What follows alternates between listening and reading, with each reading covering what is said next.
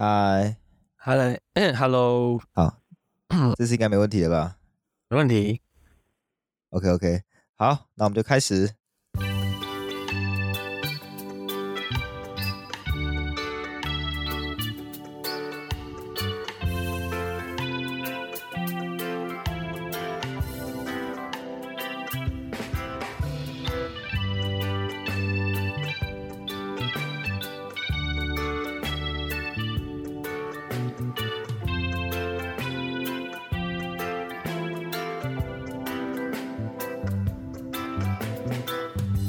Hello，大家好，我们是 TPHA 台北城市狩猎，用轻松又专业的方式带大家体验大自然的生态导览团队。欢迎来听我们的生态杂谈，一起了解台湾和世界上的生态议题与时事。我是世祥，我是口勇。我们每个礼拜六中午十二点都会准时上架。好，那我们就进到我们这次的生态新闻环节啦。OK，进入今天的第一则新闻。那以下呢，这边呃，第一段我们转转至公视新闻网。那俗称阿朗伊古道的旭海观音鼻自然保留区。好，那他们近日呢，牡丹乡公所整修道路及边坡，除了铺设水泥道路之外呢，他们也在这条路旁边筑起了七十五公分高的围墙。那这个围墙呢，让学者及环团呢，就是直接怒批说它阻断道路两侧。那这个粗暴的工程呢，恐怕会让陆蟹没有办法渡海释卵，就它没有办法到海边去释放它的卵。嗯，好，那接下来呢，我们对此会跟大家说明一下比较详细的、比较详细的内容。对，对此呢，我们来看到牡丹乡公所它目前的说法呢，它是表示说，好，他们说此路段非生态敏感区，那施工的部分呢，也会复原到它有原生植物的样子，去降低影响。那事实呢，到底是如何呢？我们来看看。首先呢，虽然施工路段刚好像他们说的不在划设的保护区内，但根据以往的调查，这个路段呢，就是依然是重要的生态敏感区，那是重要的呃路线的活动热点。那该地的路线种类呢跟数量呢，极有可能高于古道内的保留区。也就是说，它其实就是刚好贴着保留区的界限，在保留区外，但它其实是更可能是更重要的路线基地。那国内的路线学者李正章。他就表示说，生殖迁徙的路线路径呢，就是在这个工程下直接被阻断。那怎么说呢？因为这样的七十五公分高的水泥墙，虽然可以允许体力比较好的路线有机会翻越围墙到达海的那一侧释放幼体，但是可能呢，他们就不再有体力呢翻回围墙内的森林栖息，也就会错失下一个繁殖季，他们会死在围墙围墙的前面这样子。那另外边坡上的原生植被呢被清除，会导致产卵完以后。呈现脱水状态的母蟹没有遮蔽处，那这些母蟹被迫曝晒阳光下呢，就会有更长的时间，就会更严重的脱水，导致于死亡率大增。那虽然相公所说它会种回呃原生的灌木，但是事情其实也没有那么简单。你你直接仔细去看一下当地做过的调查，他们清除的路段涉及许多珍贵稀有的受保护植物，那这边不一一列出来，但其中最珍贵的包括就是断叶海桐。那还是非常珍贵稀有的那个滨海植物，它就有被开挖到，那这是非常危、非常非常严重的问题。那为什么会直接就这样做围墙产植物？难道难道没有经过环评吗？我们看一下今天这个事实，它为什么会发生？就是其实这是一个法规上呃很奇怪的漏洞。台湾呢其实非常的古怪，它台湾一般乡镇路段，它在施工前，它可以自评它是否对生态有影响，也是想自评哦。就是是自我评量这样子，酷，有够酷。对，就是谁会说有影响的，大家都会自评。所以这次牡丹乡公所就表示说，我们没有规避生态检核啊，我们已经自行办理完成生态检核。但事情爆发了嘛，事情爆发后，所有文件都公开了。那事实是什么呢？事实就是牡丹乡公所在这样一个保护区旁的路段，自评说该工程对生态无影响。嗯哼，也是应该说影响无虞，并且呢获得了免评，也就是说免做生态检核的资格。其实今天就是因为刚好不在保护区的范围内，算是一般乡镇式道路，才能用自评这样大胆的规避，那就后来就造成后续的冲突。所以有时候大家就要注意，就是真的不能便宜行事，尤其今天这个地方施工有路线、珍稀植物，还有他们乱开挖植物，有水土流失的三重问题之下，就是我觉得乡公所的敏感度真的太低了。嗯，在阿朗伊古道这么有名的地方旁边，怎么可能不爆发事情？对，其实这也是台湾法规的一个漏洞。我我们因为这件事情爆发，连生态圈子的很多人才知道说，哦，原来生态检核并不是有工程就要做，应该说有工程就要做，但是原来说在这个层级下的道路的工程，它可以自评。然后你觉得说我自评觉得。哦，我我及格，我我分数够高了，我不用进行生态结合，然后地方政府就会帮你盖上，你免你免评，直接开始施工这样子。嗯，对，这这非常的这非常的奇怪。难道说以后生态敏感区一画出来，就是一发现，呃，这地方蛮敏感的，就要画成一小块一小块的保护区保护区嘛？这样这样其实太复杂了，可能覆盖台湾很大面积的地方，这样也不切实际。所以这个这个法规有很多需要检讨的地方啦。对，这只是这只是一件事情而已。对，那我们来讲一下后续。那幸好后续乡公所还是愿意正视这个错误的，就是地方政府呢、工程方、环团方，甚至连原民处都来了。他们在三月十五号的时候来到施工现场，要进行第一次生态检核的会议和会勘，嗯，也就是要补检核。我们其实希望在各界的关注下，可以尽可能把这个地方恢复到大家可以接受的状态。但是哦，已经规避掉的，还有呢破坏的，那早就无法复原。嗯，那这边也会依法开罚。本来就该罚了，其实，嗯，那其实这一整趟下来花的钱和时间，以及工程单位的名声啊、名誉啊，其实跟原来相比，就是都得不偿失。其实有时候你真的就乖乖做生态检核会比较好。嗯，对，我觉得像这种跟生态检核或环评相关的新闻，嗯，我们到目前为止也讲了不少了，但大家就可以发现，其实像这么就是有这么多问题，可以显示台湾的就是生态检核或者环评相关的机制。还是有许多需要待改进的地方啦。那我我先讲一个哦，就是一个观念上的东西，其实到现在都还是我们讲很多遍了。这个工程单位啊，他在开挖这边的时候，他有讲一个呃算理由，就是说此路段非生态敏感区。好，那这个就是我们今天规划一个生态敏感区出来，并不代表其他地方就没有问题。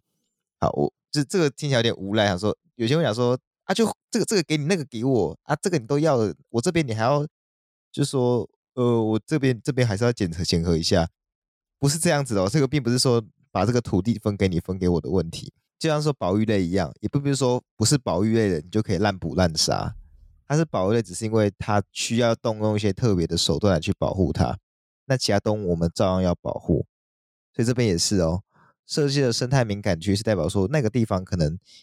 是一个生态热点，或是有什么特别的呃物种栖息在里面，以至于我们需要划一块地把它保护起来，但不代表其他地方就可以无故开发。对，所以这些东西其实都还是一再的发生啦。对啊，尤其像今天这个他讲的，甚至不是事实，就是已经说了说了有有调查结果显示，这边可能甚至拥有更丰富的路蟹生态。嗯。它只是因为刚它不在保护区的这个行政的这个范围内，嗯哼，它就直接判定它非生态敏感区，那他根本没有请人来做生态检核啊，他们根本不是相关专业，他自评，那就可以非常非常狂妄的说出，嗯哼，直接说这边非生态敏感区，我觉我觉得有点太太过自信了，嗯，对啊，你至少要找个人先来看一下的，就是相关的人看一下，对，好，那不过就是幸好现在。算是好的收尾啦，就是呃好的收尾。我觉得有没有被罚这件事情，呃或许实质上是重要的，但是我比较在乎就这件事情最后是不是能够就是力挽狂澜，然后及时止血这样子。对，嗯，那对，那既然结果是这样的话，那就是相对比较好的结果哦。好，那我们进到下一则新闻哦。那现在的新闻呢，是跟野生动物保育有关系的，刚好也跟前面算是有一点点小小的串串接啦。这则新闻就是大批的单位要来和农委会一起来拟定修法动保法跟野保法了。近日呢，由台湾动物保护行政监督联盟哦，很长哦，简称叫做动都盟，首先发起了动保法跟野保法应该要修法的声明，这是他们从二零一七年一直要坚持到现在的成果。最近呢，他们和农委会开会讨论，并且提出应该要纳入动保团体的意见，然后来去整合这个法律。乍听之下是相当合理。不过呢，随后台湾爬行类动物保育协会呢发出声明，而且在网上连署，连署了很多人。他们表示哦，就是他们也同意野保法需要被修正，有很多已经过时的条文。可是呢，要商议如何修正，如果需要找一些相关专业人士的话，应该要找野动团体，而不是动保团体哦。呃，现在目前状况是到三月十三号，我们得到最新的资讯，就是爬行保育学会他们声明哦，表示说已经和农委会开会讨论过后，双方都很有诚意，而且并且希望这个修法改下去之后，未来能够把我们现在这个目前的环境状态、美丽的地球保留给下一代，这样子。最后一句也太有诗意了吧？呃，那其实面对台湾现在很复杂的野生动物现况，那确实旧时的野保法已经出现了过时的问题，尤其是在对于野生动物的定义范围中，好，什么算野生动物呢？它只要是没有主人、不受管理的台湾原生种脊椎动物，而脊椎动物它能够算是野保法保护的野生动物的范围，嗯、其实还蛮严苛的。如果呢，这动物是有主人的，不过它是受管理的脊椎动物，或者是猫狗。猫或狗，猫狗无论任何任何情况下，在现现在动保法下，它们都是动保法保护的动物。那所以有一批动物是动保法保护的，有一批动物是野保法保护的。那那些没有主人的外来物种，像是逃逸的绿鬣蜥啊、美洲牛蛙啊，它们就完全是在规范外的空白。嗯哼，也就是说，它们并它们并没有主人，那它们也不是猫狗，那它们也不讨论原生动物。那这个时候就导致这些动物的福利呢，是完全没有保障的。嗯，当你发生虐杀之类不人道的事情的时候，它其实无法可罚。我们现在都用劝导，我们希望大家移除绿鬣蜥的时候，不要戏谑的伤害它，或是把它绑得很痛苦。嗯，但是有些人呢，就会矫枉过正。他说我做好事移除绿鬣蜥，然后还这样子去让它痛苦给大家看，说说这是坏对台湾坏的物种这样。但是事实上没有必要这样的移除，就是应该要快又精准。嗯，对，但是。做这种事情，却你却没有法去罚他，因为绿鬣蜥不在法律规范的范围内，这样子。嗯。另外呢，还有就是造成生态冲击甚巨的游荡犬猫，就是流浪猫狗，它们更是很奇怪，无论有没有主人，都在动保法的保护之下。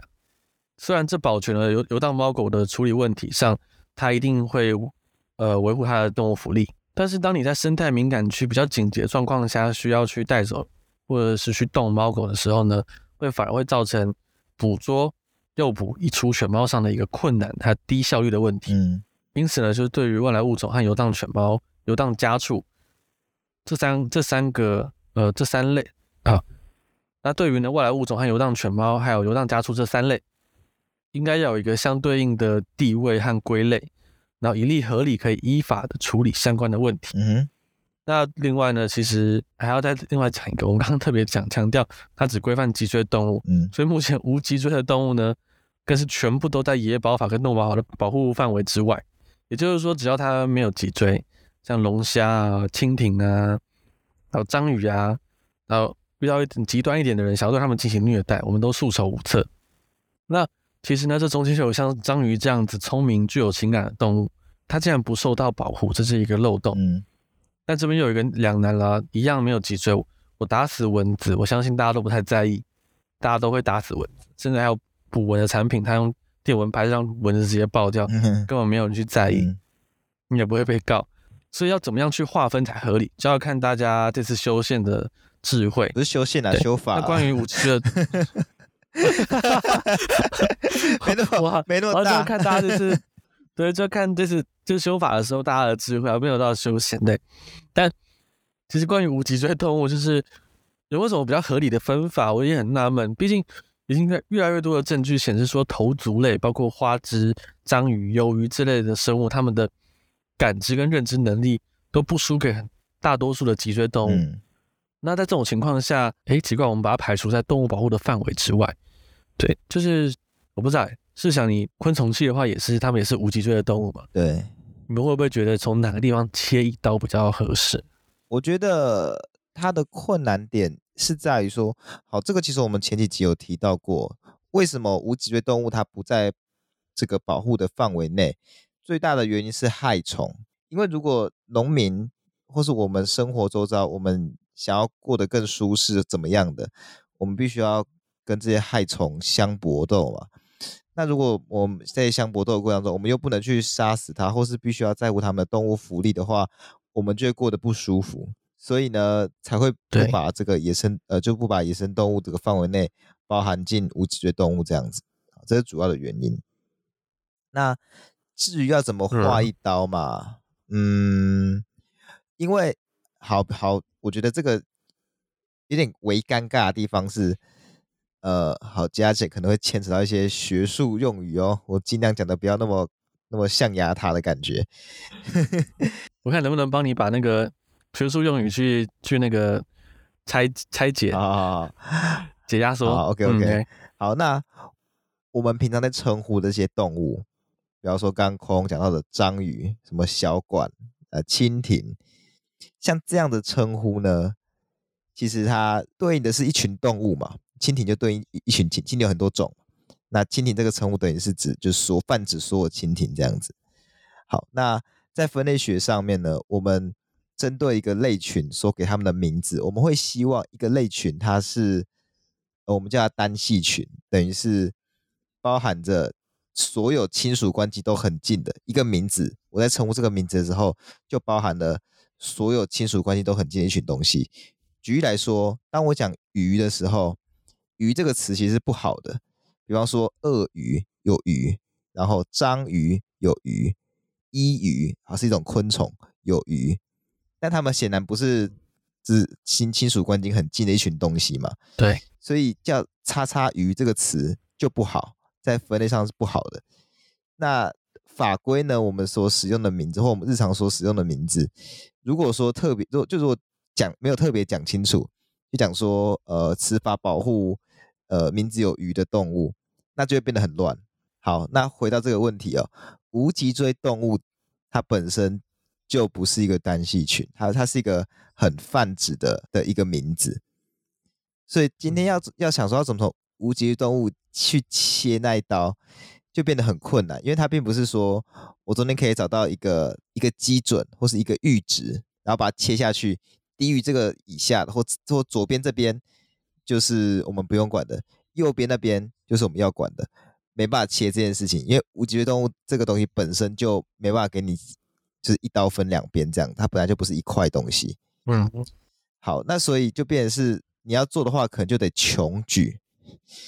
穷举就是 就是全部列出来的意思啊，这不太可能了。对，那对全列出来不可能，因为全列出来你就要又考虑到，那好比说什么藤壶啊，什么什么阳睡族啊，啊呃水母啊，就是、嗯、就根本就根本就很难做这件事情。对。我觉得这个的来源很可能，为什么用脊椎动物？它很可能其实是比较像是一些一些学术的期刊，他们就是要求你要经过相关审查的，要申请表的，就是脊椎动物，像是在啊、哦，我们老师他们他之前大学的时候做了有做那个牛蛙相关的，那他因为是牛蛙，它是有脊椎动物，他就必须特别申请。然后他就说，还有同学是做虾仔昆虫就很方便，不用申请，直接做，直接开始做。对对对。那很可能这个东西也影响到了我们为什么当初很早期在规划规划这个时候是使用脊椎动物这样子。我觉得申申请这个做法，我觉得申请这个做法或许或许还行。就是申请的问题就是，如果今天说所有无无脊椎动物都要申请的话，那农民除害虫难道要先申请吗？对啊，就是其实也其实也不行。对，但是这搞不好不是他们 这次，我觉得他们会比较着重聚焦在那个已经现有的游荡动物的这个部分，还有外来种的部分，这部分真的是比较大的问题。那关于无脊椎这个啊，其实时不时大概每年就会有人提出来讲讲一下，问一下，然后说哦，好好荒谬哦，怎么这样子？可是好像也没有什么更好的做法，除非出现了现场出现了什么超厉害的人，有漂亮的切出来，但是。这就得等啦，等等看看大家功力了，这样子。我是没办法，我是没办法，那个太难。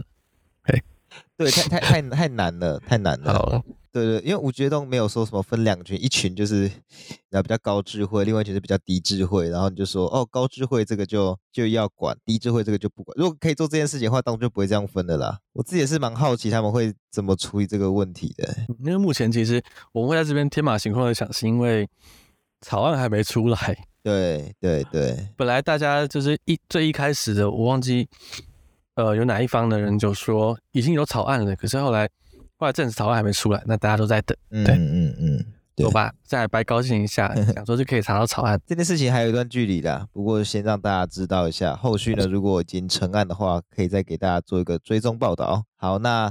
今天最后一则新闻呢，就分享一个比较有趣的事情。哎，不知道大家有没有注意到，我们渐渐的在我们的节目当中塞入这个有趣新闻的环节。虽然不知道大家会不会觉得有趣啊，但是我们觉得这是找一些相对比较不严肃，可能比较好笑，可是又可以跟大家聊聊的事情跟大家讲。好，那今天的有趣新闻呢，就是农委会林业试验所跟成功大学研究人员组成的一个团队，叫做找树的人。这个团队呢，在今年春节的时候已经确定了，就找到台湾最高的树是八十四点一公尺的台湾杉，杉树的杉。那这个这棵树呢，除了是台湾最高的一棵树之外，也超过了中国八十三点四公尺的黄果冷杉，成为东亚的第一高树。就是等于是我们台湾有一棵东亚最高的树啊。那这个团队呢，为它取了一个中二的名字哦，叫做。大安溪倚天剑，是金庸迷吧？哎、欸欸、其实其实身为森林系出身的，我真的要出来说一下，你你之前有跟我提到这个新闻，然后我就一直在猜这个树是不是台湾山。就你刚刚讲，它果然就是台湾山。嗯、那因为光大科普一下台湾的树种啊，有各式各样的树型和树高，那大致上都有资料。那台湾平均高度最高的树就是台湾山，所以那棵。台湾确定最高的那棵台湾山啊，它并不是变异啊、突变这样子，这个树本就非常的高。台湾杉的树形也是相对 相对比较瘦高的，那所以看起来呢，视觉上就会更高。所以泰雅族的原住民很早就会观察到它们的独特之处，独特之处嘛。那他就把台湾山称为撞到月亮的树，其实很酷哦。他们很早就有这样子原住民的名字。那如果常常上山，有喜欢稍微认一下树的人。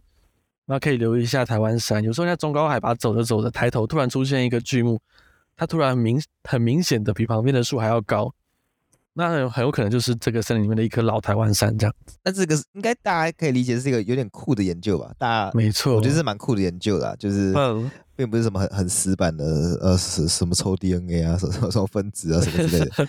对，那呃针对这个研究呢，我觉得应该有些人心中会冒出那个。千年老问题啦，就是对啊，做这个要干嘛？每次听到这个问题就觉得不爽，对吧？好，那这个计划的主持人徐家军老师呢，他也常被问啊，他的回答是：首先呢，他是一个科学家，所以自然会好奇台湾最高的树是有多高，这种很单纯，但是当时又没有答案的问题哦。我觉得这种这个问题就像是我们会想要问说。呃，全世界昆虫有多少种？全世界物种有多少种？呃，最长寿的东西是什么？就这种，你知道答案好像不会对你人生或对世界上有什么太大帮助，但是就是很想要知道哦，东西。哎哎，可是哎，是想问你，这样？我问我问你，什么植物最好种？你觉得最好种？好种的定义是什么？就是好养好活啊，这样什么植物好养好活？对，随便种，随便种都可以的。呃，大花咸丰草，很很接近了，那一棵的那一棵的植物，对，很接近了。它是菊科的吗？对对，答案就是菊花。